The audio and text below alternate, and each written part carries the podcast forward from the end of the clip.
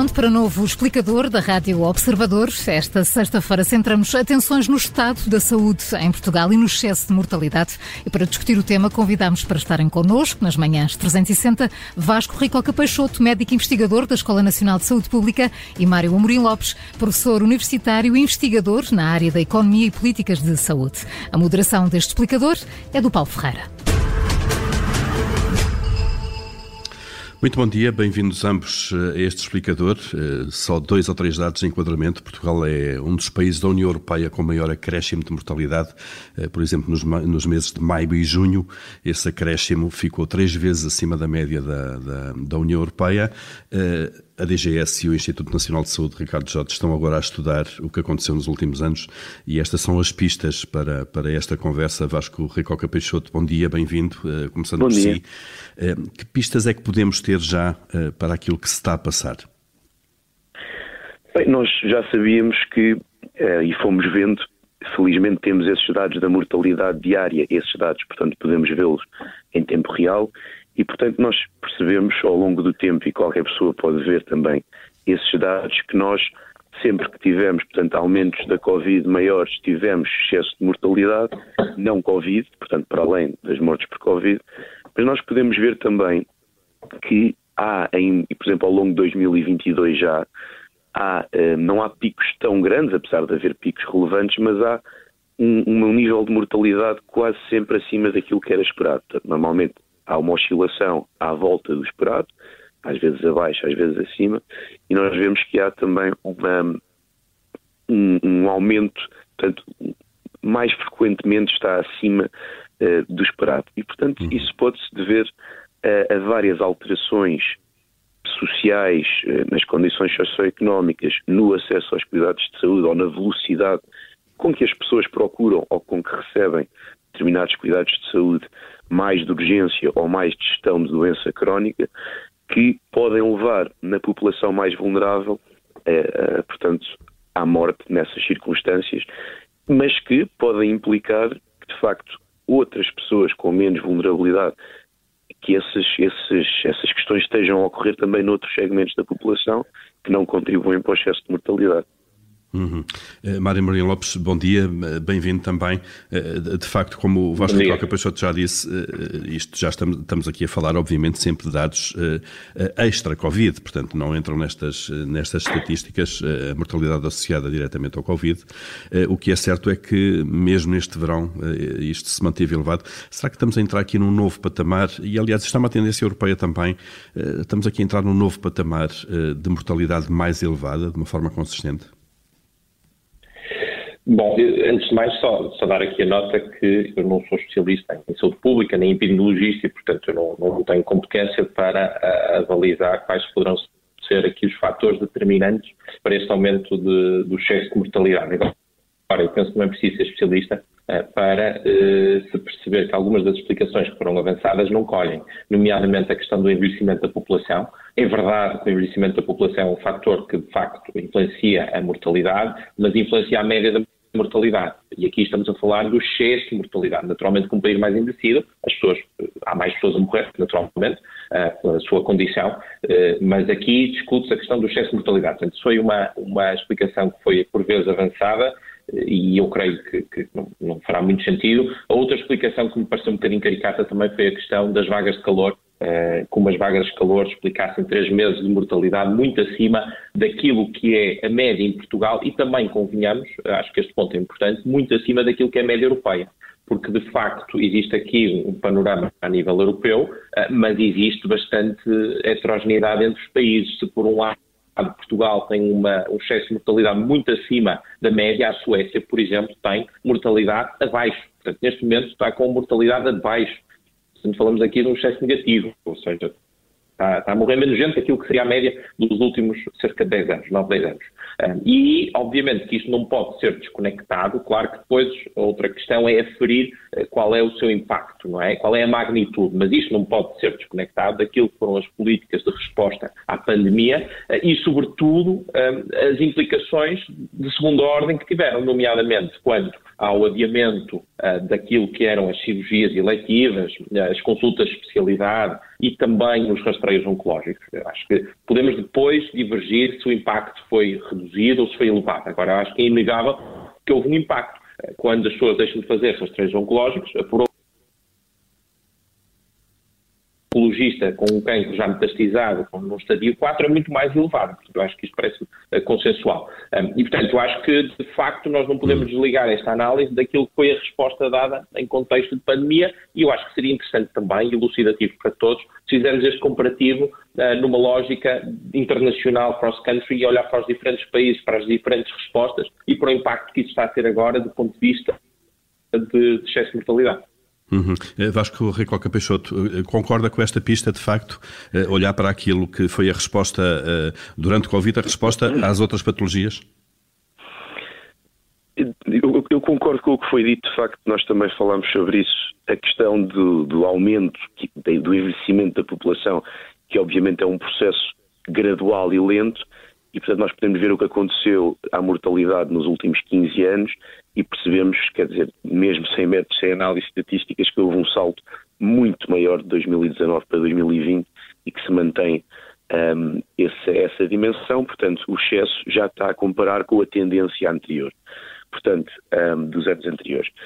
E, portanto, essa de facto é uma questão que de facto é bom que, que nós não queiramos atribuir, porque simplesmente de facto naturalmente houve alterações sociais e nos serviços de saúde tiveram que haver, não é? Portanto, que provavelmente são essas que mais contribuem uh, e, e, no comportamento das pessoas, portanto, também na procura desses serviços. Agora, uma questão, esta questão da resposta à pandemia. Um, ehm, ver, bem, indiretamente, claro, tudo, tudo tem a ver com a, com a, com a pandemia e com a resposta que nós conseguimos dar. Mas acho que não devemos ver a resposta como porque às vezes também temos essa tendência como foi priorizada a resposta à Covid e as outras doenças não foram, não tiveram a resposta adequada. E embora possa haver algumas situações em que isso possa ter ocorrido mais, a verdade é que o controle ou a prevenção, pelo menos da Covid, é aquilo que nos protege também os cuidados de saúde para responder ao resto. Portanto, nos períodos de pico de Covid, quando nós não conseguimos antecipar, não conseguimos controlar e tivemos uma percentagem enorme da população infectada. Uh, os hospitais, muito para lá da sua capacidade normal, que tiveram que mobilizar as especialidades, parar as cirurgias, etc. nessas circunstâncias não há outra alternativa. A alternativa teria sido prevenir essas ondas maiores de Covid ou essa carga tão grande de Covid durante mais tempo.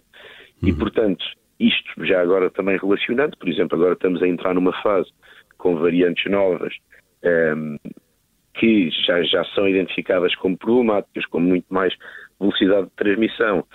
Dizer, na Alemanha, em Berlim, já se usa máscara nos transportes públicos. A máscara nos transportes públicos pode ser uma ferramenta para proteger tudo o resto, para tudo o resto manter uma normalidade. Portanto, evitamos que haja todos os dias, de manhã e à tarde, portanto, um número tão grande de cruzamentos que facilita isso. E, ah, portanto, ah, Capachoto, acha que devíamos, agora que estamos a entrar aqui no, no período de maior frio, uh, acha que devíamos adotar em Portugal o mesmo tipo de, de, de medidas? Pelo menos a máscara nos transportes públicos julgo que nos pode já evitar algum descontrole naquilo que pode ser a situação. Os nossos cuidados de saúde, quer dizer, estão ainda têm fragilidades que, que, que, nós sabemos, aliás, perante ondas de Covid, nós sabemos que é sempre difícil manter tudo a funcionar normalmente, mesmo, portanto, muitas vezes sem ondas de Covid muito grandes, eh, há um esforço para conseguir responder a, a tudo o que é necessário para a população e, portanto, essa é uma medida com impactos negativos muito baixos, não é? Ou, ou, e, e, que, e que pode nos ajudar a controlar isso. Portanto, essa, seria a primeira a discutir eh, não uhum. precisamente para não termos que discutir mais nada e para as coisas andarem normalmente. Muito bem, já vamos ver daqui a pouco mais detalhes sobre este período. Maria Marinho Lopes, ehm, eh, estamos então aqui eh, com, com um excesso de mortalidade em relação àquilo que era o padrão da década anterior. A comparação é, é sempre feita olhando para aquilo que foi o comportamento da mortalidade, neste caso antes da, da Covid.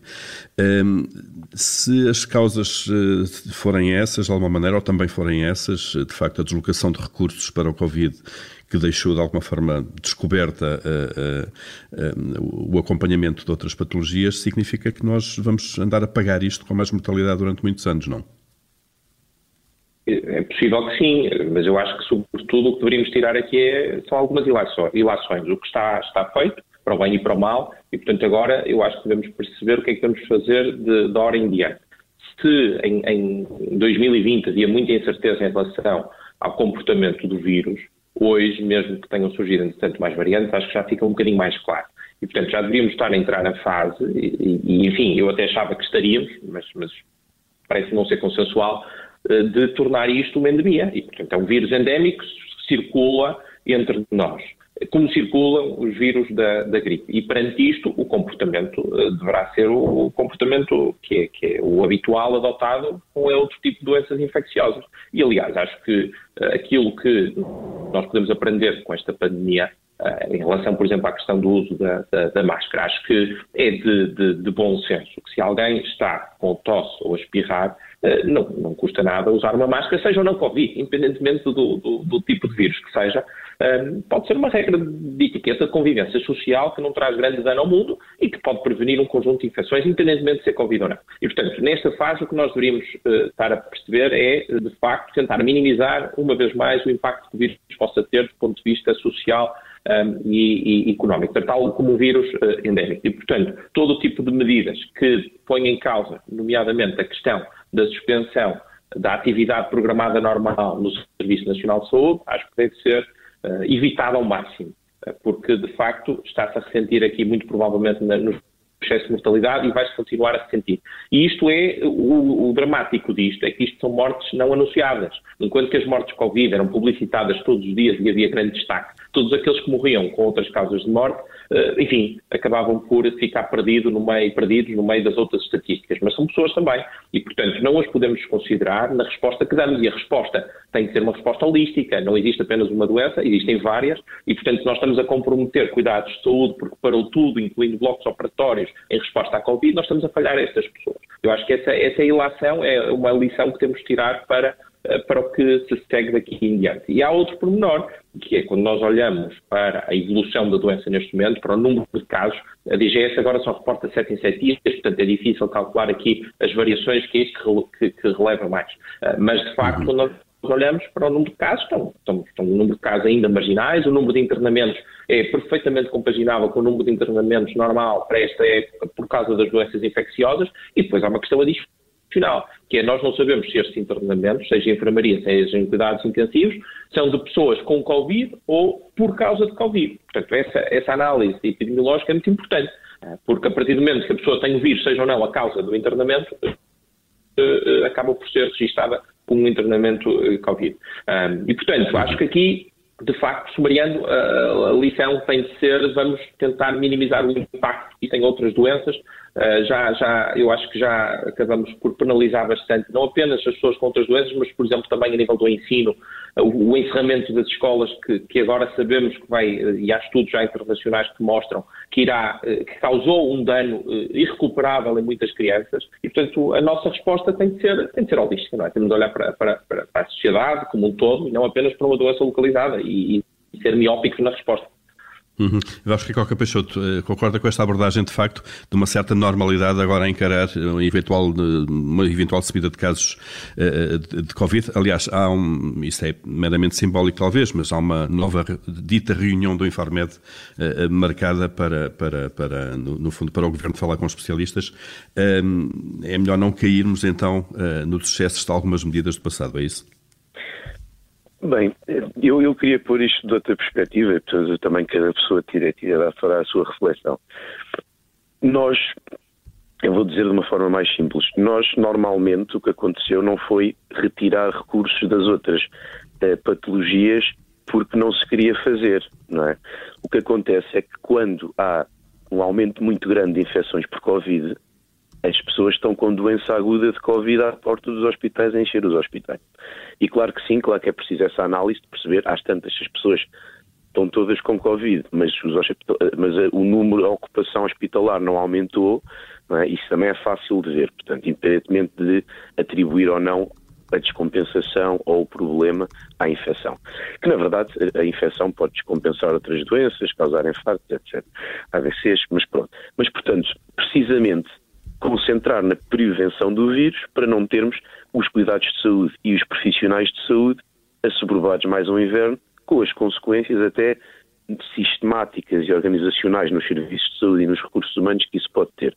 Portanto, isso também vai ter consequências, provavelmente, a mais longo prazo. E, portanto, concordo plenamente. Aliás, isso liga-se com, precisamente, porque é que não vamos utilizar máscaras nos transportes se estamos preocupados com as respostas do sistema de saúde às outras patologias. Não faz sentido nenhum. Por exemplo, ou seja, nós agora temos alguma incerteza em relação às novas variantes, mas temos elevada probabilidade de que vai causar uma carga significativa, juntamente com a gripe, um, na, nos serviços de saúde. E, portanto, hum. podemos estar à espera de portanto, não fazer absolutamente nada e ter essa carga ao acontecer com novo impacto sobre as outras patologias, sobre o excesso de mortalidade, não Covid também, e Covid, obviamente, e sobre os cuidados de saúde à população em geral, e também já agora com períodos em que há tanta gente infectada que pode haver impactos económicos em serviços essenciais ou em serviços em que as pessoas não são facilmente substituíveis, e, portanto, hum, de facto, tratar o vírus, e depois é, acho que chamarmos endémico, ou seja, tratarmos o vírus como ele é, não, não interessa, não, não, não, se é endémico, se querem chamar pandémico, portanto, neste momento a evidência mostra que ainda provavelmente temos benefício, e há muitos países da Europa a fazê-lo, portanto isto também não é uma invenção, temos benefício de ter algumas medidas que são as de menos impacto, nomeadamente as máscaras nos transportes públicos, provavelmente vai ser benéfico em toda esta gestão, eh, porque uhum. apesar de ser, podemos chamar-lhe endémico, com a velocidade a que aparecem novas variantes, e esta vai ser a primeira época verdadeiramente em que vamos ter a gripe a circular, portanto, uh, com mais, com, outra vez com mais intensidade, e não sabemos muito bem aquilo que também dois anos quase sem exposição à gripe, ou, ou para muita gente, uh, poderá também ter facilitado em termos do sistema imunitário. Portanto, temos aí um conjunto de fatores que deve, devem estar em cima da mesa e, naturalmente, depois há questões da resistência, da resiliência dos serviços de saúde que têm que ser reforçadas naturalmente, contando também com estas ondas. Mas se podemos prevenir alguma componente dessas ondas e prevenir, é, repara, esta utilização da máscara nos transportes públicos não é só para proteger os cuidados de saúde que todo, qualquer um de nós pode precisar, mas protege também o funcionamento económico e social em tudo claro. o resto e em todos os outros locais onde nós não vamos e não queremos usar máscara, um, porque de facto temos um benefício relacional ou social nessa não utilização. No transporte público, o benefício, no mínimo, de não utilizar, no mínimo, é bastante menor. Uh, e, portanto, no fundo, trata-se de tomar medidas pouco gravosas, uh, com pouco impacto, para evitar outras mais, com, mais, uh, com mais danos sociais e económicos. Exatamente, e para, e para, garantirmos um funcionamento do SNS que está com as suas fragilidades e dos outros sistemas de saúde, dos, outros serviços dentro do Sistema Nacional de Saúde, portanto, para um, ehm, conseguirmos ter esta resposta e, e vermos o excesso de mortalidade. E para como... terminar, Vasco, por favor. Sim, para vermos o excesso de mortalidade também provavelmente implica outras reduções ou alterações nos cuidados de outras faixas etárias que podem não contribuir para o excesso de mortalidade, mas que acabam por ter também, podem ter consequências na sua saúde. É, Vasco Ricoca Peixoto, Mário Mourinho Lopes, obrigado a ambos eh, por nos terem ajudado aqui a olhar para estes dados da mortalidade e do, da, da resposta do SNS. Eh, bom dia, obrigado, bom fim de semana. Obrigado, bom dia.